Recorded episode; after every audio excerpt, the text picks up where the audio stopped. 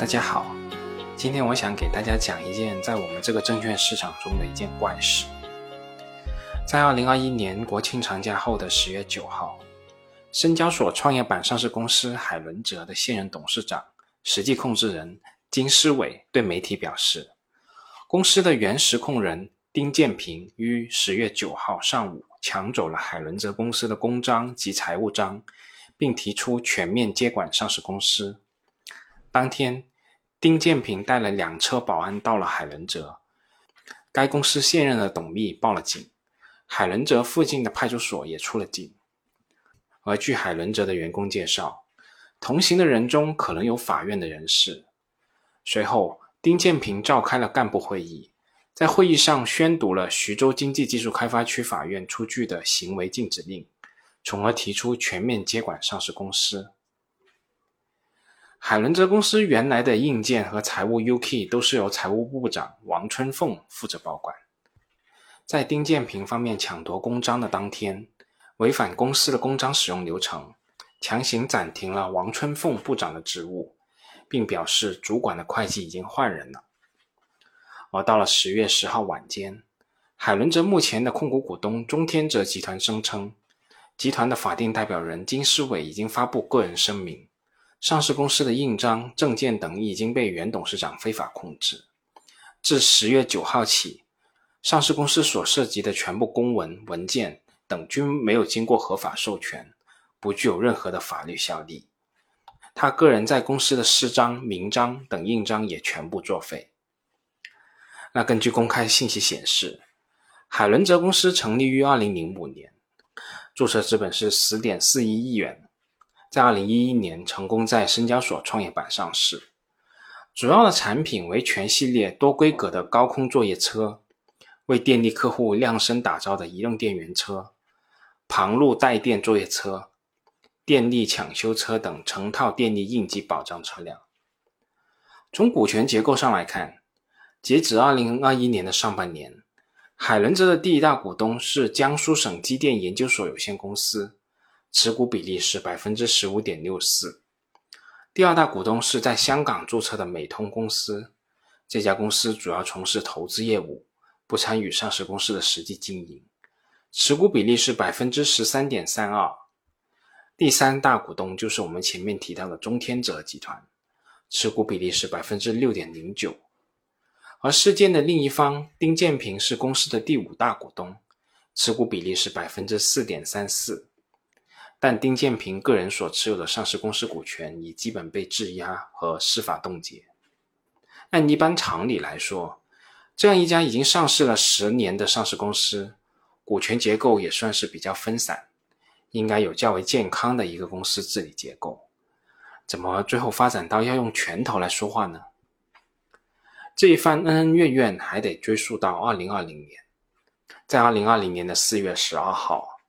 机电研究所与中天泽集团签署了中天泽控股集团有限公司与江苏省机电研究所有限公司关于徐州海伦泽专用车辆股份有限公司的股份转让协议。机电研究所将其所持有的海伦泽五千二百零四点六一万股，占海伦泽总股本的百分之五，转让给中天泽集团。二零二零年的四月十三号和二零二零年的四月十七号，机电研究所。丁建平与中天泽集团分别签署了表决权委托协议、表决权委托协议之补充协议。机电研究所将其所持有的海伦哲1.63亿股，占总股本的15.64%，所对应的全部表决权，不可撤销的委托给中天泽集团行使。2020年的4月17号，丁建平与中天泽集团签署了表决权委托协议。丁建平所持有的四千五百二十二点一三万股，占总股本的百分之四点三四，所对应的表决权也委托给中天泽集团行使。二零二零年的五月十六号，海伦哲公司披露了关于公司控股股东、实际控制人发生变更的公告。这个公告声称，截至五月十六号，前述的股份转让协议项目下的目目标股份转让已经支付完毕。表决权委托协议及表决权委托协议之补充协议的生效条件已经达成。那此后，中天泽集团直接持有海伦泽五千二百零四点六一万股，占海伦泽总股本的百分之五。同时，通过表决权委托的方式享有海伦泽二点零八亿股对应的表决权，占海伦泽总股本的百分之十九点九九。中天泽集团在海伦泽所拥有的表决权的股份数是二点六亿股，占海伦哲总股本的百分之二十四点九八。此外，海伦哲公司还计划向中天泽集团的关联方中航智能装备基金非公开发行一点一五亿股。海伦哲的控股股东及实际控制人也同时发生了变化。伴随公司的控股股东变更为中天泽集团，上市公司的实际控制人也变更为金思伟。二零二零年的七月十号，海伦则完成了法定代表人的工商变更。但是，这种短暂的和谐持续的时间仅仅维持了一年。短短的一年以后，丁建平与金思伟在股权及公司控制权的问题上起了争执。二零二一年的四月，海伦则宣布终止向中航智能装备基金非公开发行股票这一事项。这一事项的终止，最终也成为了双方冲突爆发的导火索。在随后的五月，丁建平将中天泽集团告上了法庭，要求法院确认他与被告中天泽集团之间签订的表决权委托协议已于二零二一年的四月二十八号解除，并赔偿损失共计二十七点八二万元。二零二一年的五月十号，中天泽集团回函表示，机电研究所和丁建平已经将其所持有的海伦泽全部股份的表决权不可撤销的委托给中天泽集团。因此，中天泽集团认为机电研究所和丁建平没有权利单方面解除表决权委托。九月二十一号晚间，海伦哲发布了关于公司股东表决权委托诉讼的进展公告，中表示。公司股东丁建平就解除表决权委托协议起诉公司股东中天泽集团，这个事项尚在诉讼程序之中，具体的结果以法院的裁定和判决为准。这些争端的逐渐升级，也最终导致了十月初的武力抢夺公章的事件。对于这件事，我们的监管机构的反应算是很迅速的，在十月十一号的一大早。深交所向海伦哲公司下发了关注函，要求海伦哲公司说明上述媒体报道是否属实。如果是，说明这个事项对公司治理、日常经营管理的影响，以及公司已经采取或者计划采取的措施。同时，核实说明公司是否存在信息披露不及时、不公平的情况。此外，深交所要求海伦哲说明目前。公司的公章、财务章等印章及证件管理的具体情况，相关管理是否符合规定，是否存在缺陷？目前公司的董事会及管理层是否有序运作？内部控制是否能够有效实施？信息披露是否能够正常进行？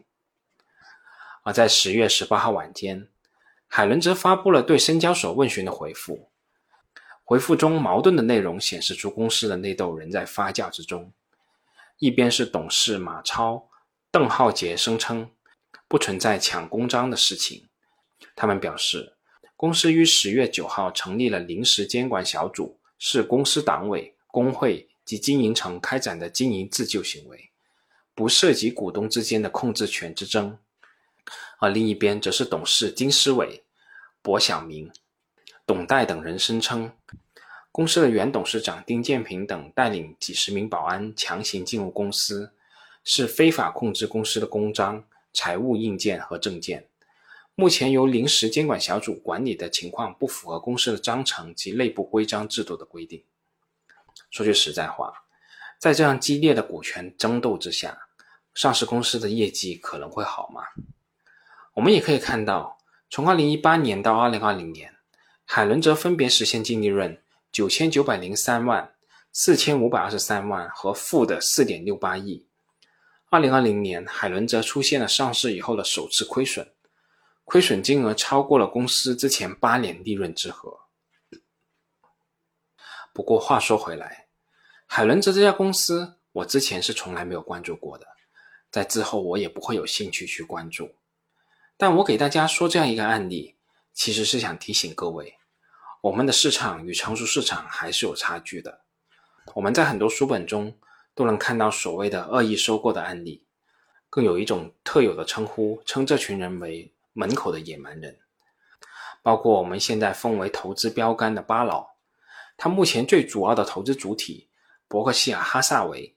本质上就是通过恶意收购而得来的。对这个案例，我相信很多朋友都从不同的途径曾经看到过，我这里就不再多说了。你们能想象巴老通过各种手段买了伯克希尔哈萨维的一堆股权，最终获得董事会的多数席位以后，伯克希尔哈萨维原来的实际控制人通过武力的手段把公司抢回去吗？如果伯克希尔哈萨维被武力抢回去了，后面的事情会是怎么样呢？其实我说这个案例，我不是想抨击什么东西，我觉得商业文明的发展自有其内在的规律。正如我们曾经过马路也不看红绿灯，也不走斑马线，但渐渐的，人们开始看红绿灯了，开始走斑马线了。我真正想说的是，是希望大家关注不同市场之间的区别。格老、巴老的很多案例，在他们所处的年代，他们所在的市场是可行的，但到了如今，到了我们这个市场，还可行吗？对于这个问题。我们是要保持高度的怀疑的态度的。我们要向他们学习的不是方法，而是他们投资决策的内在逻辑。只有把这些理解透了，我们才可能形成我们自己的投资体系。橘生淮南则为橘，生于淮北则为枳。叶图相似，其实味不同。所以然者何？水土异也。好了，本期我们就说这么多。我们下次再见吧。